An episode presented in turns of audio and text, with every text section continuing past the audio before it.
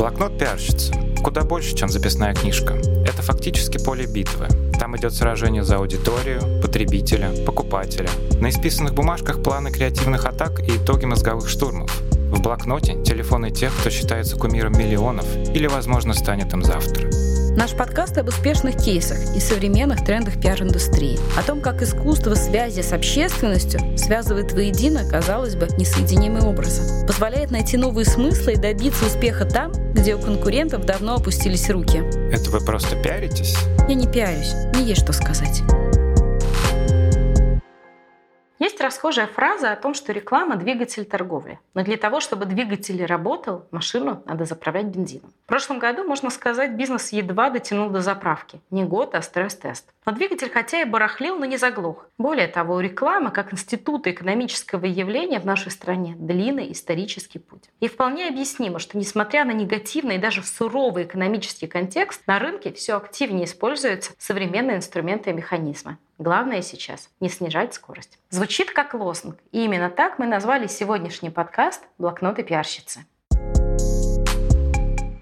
Рекламный рынок в прошлом году просил даже глубже, чем экономика в целом. Комиссия экспертов Ассоциации коммуникационных агентств России подвела итоги развития российского рекламного рынка за первые три квартала 2022 года. И оказалось, что суммарный объем рекламы в средствах ее распространения составил 385 миллиардов рублей. Сумма кажется внушительной, но это на 6% ниже, чем в 2022 году. Радикальные изменения на отечественном рекламном рынке в 2022 году были связаны не только с уходом из России более тысячи иностранных рекламодателей, но и падением используемых на рынке технологий и сервисов, как Facebook или Instagram, которые были признаны экстремистскими организациями, и давать рекламу там теперь российский рекламодатель больше не может. Таких условиях у бизнеса увеличивается запрос на новые инструменты. Перформанс-маркетинг в этом году рос, несмотря на падение в других секторах интернет-рекламы. Итак, что такое перформанс-маркетинг? Это стратегия продвижения бизнеса для достижения измеримых финансовых результатов. То есть перформанс-агентство гарантирует KPI своим клиентам, при том за короткий промежуток времени. Перформанс-маркетинг требует большего или большого бюджета, для кого как. Его использование направлено для компаний, чей бюджет на маркетинг составляет не менее 200 тысяч рублей в месяц и даже более. То есть, с одной стороны, перформанс-маркетинг важен тем, кто считает деньги и отдачу, но он инструмент не дешевый. Сегодняшний гость нашего подкаста Марина Шахова. Марина – директор по маркетингу крупнейшего в России перформанс-агентства Media Nation и сооснователь этого агентства. И сегодня мы говорим о том, как развивается такой относительно новый сегмент российского рынка, как перформанс-маркетинг.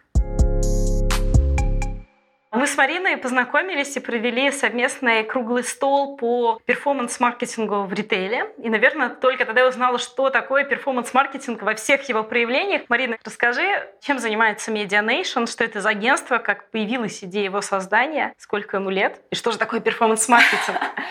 Вообще мы уже взрослые ребята, нам 14 лет, в этом году, в 23-м нам исполнится 15, и агентство появилось в восьмом году. Тогда, конечно, такого понятия, как перформанс, вообще не было. Но была мечта, была мечта, чтобы было агентство, которое можно будет рекомендовать друзьям. Я прямо помню свою мечту, могу сейчас сказать спустя 14,5 лет, что это получилось. И в целом это и есть перформанс-маркетинг. Это маркетинг, который дает продажи клиентам. То есть это продажи, которые можно отследить, пощупать, точно знать, с каких каналов, сколько он стоит. Как давно вот это явление выделилось в отдельный тип маркетинга и заняло свою нишу на рынке? Когда это произошло? Когда вы это ну, Мы вообще с самого начала были про продажи. То есть изначально была задача делать маркетинг максимально эффективно и считать каждую продажу. Ты точно должен знать, что на ту сумму денег, которую ты потратил, ты сколько заработал. И вот эта вот разница как раз ДРР, ключевой показатель, мне кажется, в любом маркетинге, особенно в перформанс. Какую часть денег из того, что ты заработал, ты проинвестировал в маркетинг. И сейчас, мне кажется, это прям такой отдельный сегмент на рынке. Есть прям каналы, которые считаются перформанс, каналы исторические. Это весь контекст, таргетированная реклама, SEO. Зачастую блогеры сейчас это тоже уже перформанс-канал. Ну и, конечно, основа любого перформанс-маркетинга, ну и не только перформанс, это аналитика. Она тоже относится к перформансу, потому что тебе все надо очень четко считать. Ты должен точно знать, какой канал, вплоть до разреза до каждого ключевого слова, сколько денег тебе принес.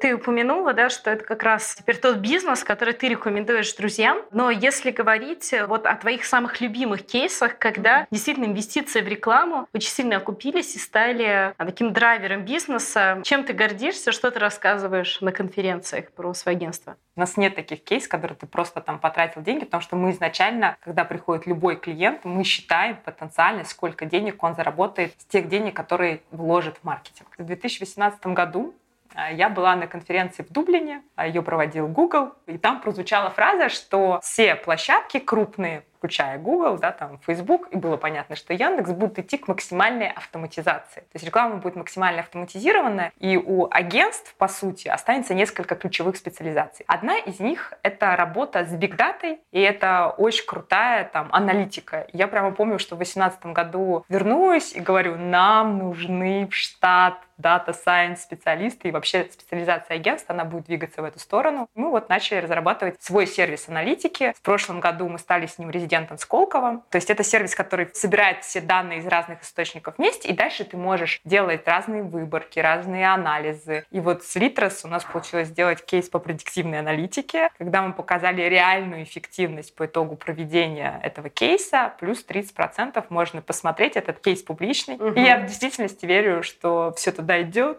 чат GPT и так далее. В общем, очень скоро маркетинг это в большей степени будет состоять из работы с искусственным интеллектом. Уже и сейчас. you Несмотря на продолжающийся кризис на рекламном рынке и общую турбулентность, российский телевизионный рынок демонстрирует устойчивость к вызовам. На текущий момент в сегменте появилось более 700 новых локальных и федеральных рекламодателей, и это количество продолжает расти. Такая динамика, с одной стороны, обоснована повышенным интересом потребителей к новым отечественным брендам, ведь данные последней волны исследований показывают, что подавляющее большинство покупателей с удовольствием обращает внимание и покупают товары местного производства, а три четверти считают, что российские товары не уступают в качестве зарубежным. Поэтому локальные компании, чувствуя поддержку потребителей, активно используют ТВ для своего продвижения. Вслед за шоковым весенним периодом летом локальный бизнес в прошлом году значимо активизировался. Наблюдался значительный прирост количества новых локальных рекламодателей, что отразилось на динамике региональных бюджетов, которые вышли в плюс. Еще одна тенденция out of home. В третьем квартале этот сегмент продемонстрировал устойчивый рост, который в значительной степени обеспечивался его продолжающейся диджитализацией. Так, к концу третьего квартала 2022 года на цифровой сегмент наружной рекламы приходилось уже более трети всех объемов, реализованной в регионах рекламы. А в столице диджитал наружка превысила 60%. И впервые за последние годы в наружной рекламе увеличилось количество рекламодателей. Кроме того, значительные бюджеты пришли и в наружную рекламу из интернета. Основные рекламодатели – застройщики, маркетплейсы, банки. Всего же за три квартала наружной рекламе удалось не только восстановиться до уровня 2021 года, но и выйти в небольшой плюс.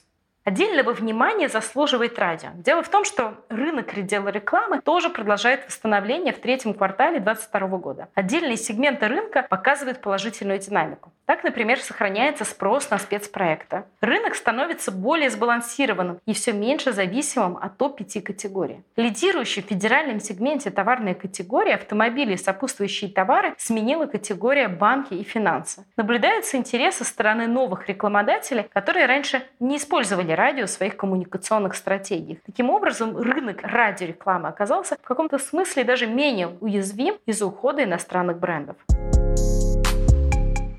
А если говорить о тенденциях на рынке, каждый год видим, что появляются там новые социальные сети, новые возможности продвижения. Вот если говорить о трендах 25 года, 24 года, то в какую сторону вы смотрите, какие стартапы вы развиваете у себя в агентстве в этом плане, и как ты думаешь, какие каналы станут дополнительными возможностями для продвижения бизнеса? Слушай, ну тут очень интересная история, что у нас, давай не про 25-й, давай про 22-й год, давай. про перформанс, что произошло. Если у нас было ну, такое достаточно большое изобилие каналов, угу. вообще это была специфика российского рынка, и нам как-то ну, пришлось всем выживать в этот момент. И главный тренд, мне кажется, там всего прошлого года, что еще будет работать, да, и мне кажется, мы до сих пор в этой тенденции растем, потому что понятно, что Яндекс, как бы, спасибо, что он есть.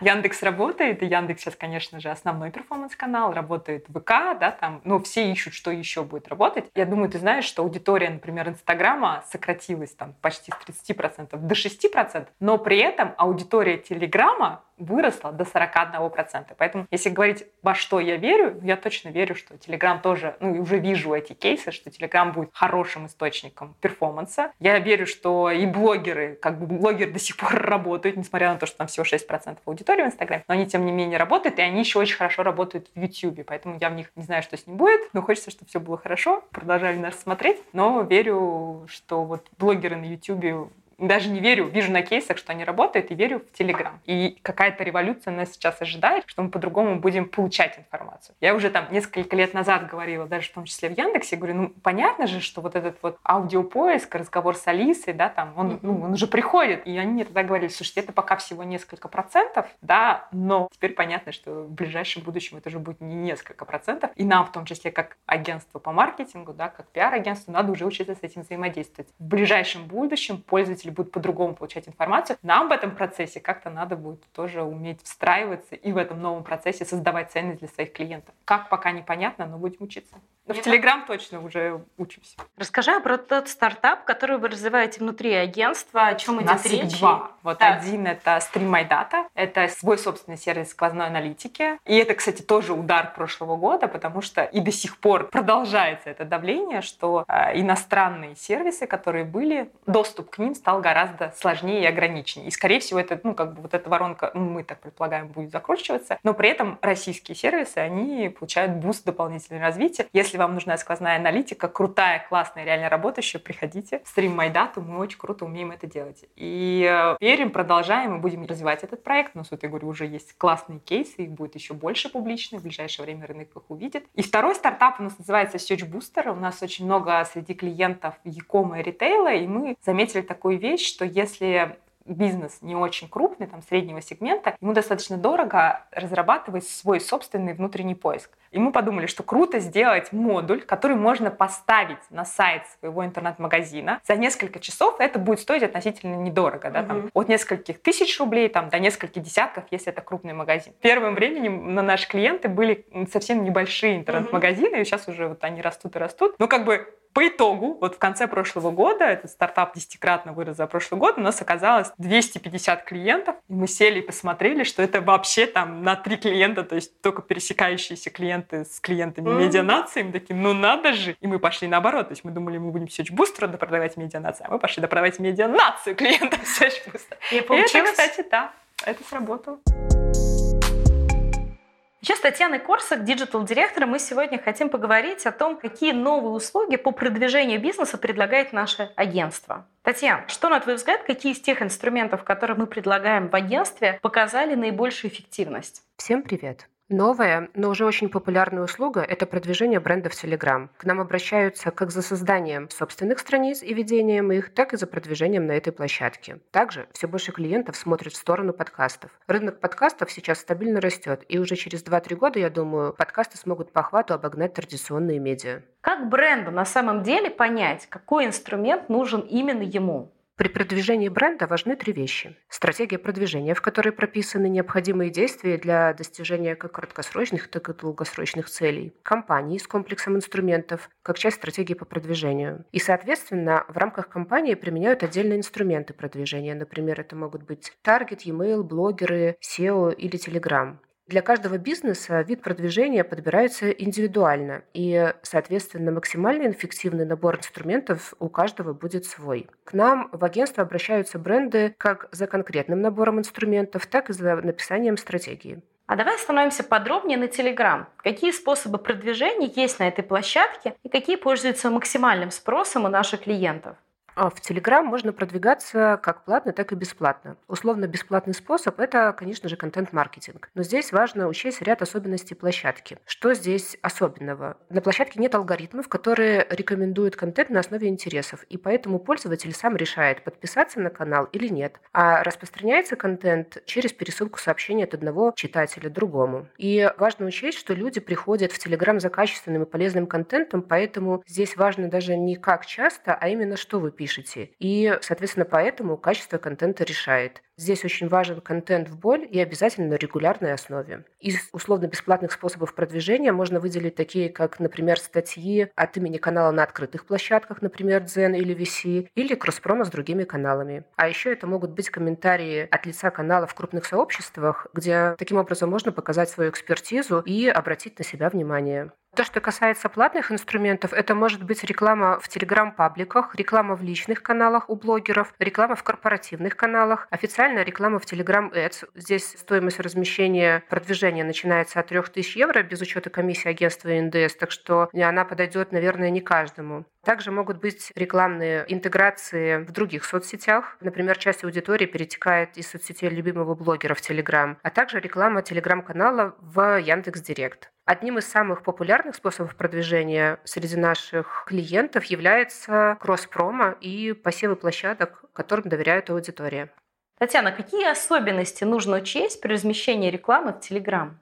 Первое и, конечно, самое главное, что нужно учесть, это закон о рекламе. Мы всем помним, что с 1 сентября вступил в силу закон, в соответствии с которым вся реклама в Рунете должна иметь маркировку, и Телеграм это тоже не обошло. Поэтому очень важно это учесть и, соответственно, маркировать размещение для того, чтобы не было потом проблем. Второе, что бы я еще отметила, это тщательный подход к оценке блогера и телеграм-канала. Да? В своей работе мы используем около 20 критериев и применяем как специальные сервисы для этого, так и ручную аналитику. И еще один немаловажный пункт – это сильный рекламный креатив, который должен быть разработан специально под задачу и обязательно адаптирован под канал размещения.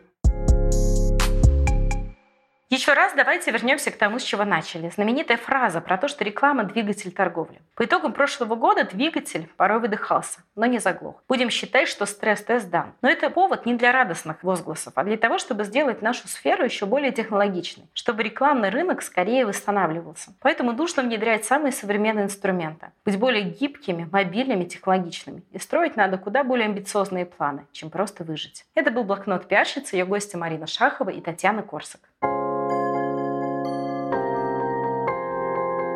Блокнот пиарщицы. Я не пиарюсь, мне есть что сказать.